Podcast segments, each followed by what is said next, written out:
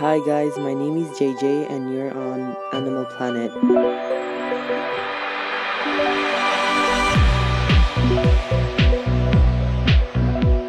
What is happening on Earth right now? To be exact, pollution. The reason I'm sending this message is simply because we need to take better care of our planet. Animals are innocent victims affected by litters every day.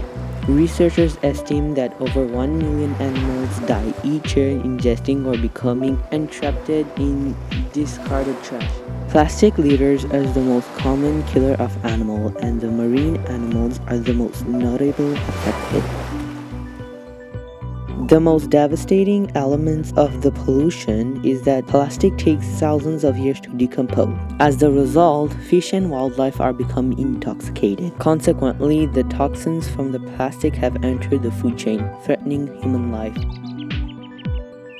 Here is a few tips that will help the environment. Number 1. Try reducing the number of trips you take in your car. Why? Because it's deadly for earth the gas that it creates. Number two, reduce or eliminate fireplace and wood stove use. Why? Because wood stove aren't good for the air. It causes global warming.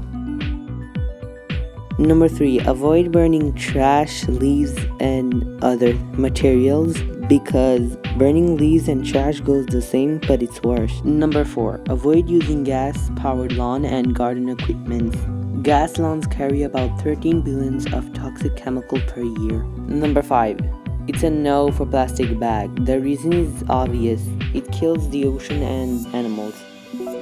That's it for today. Thank you for listening on Animal Planet. See you guys very soon.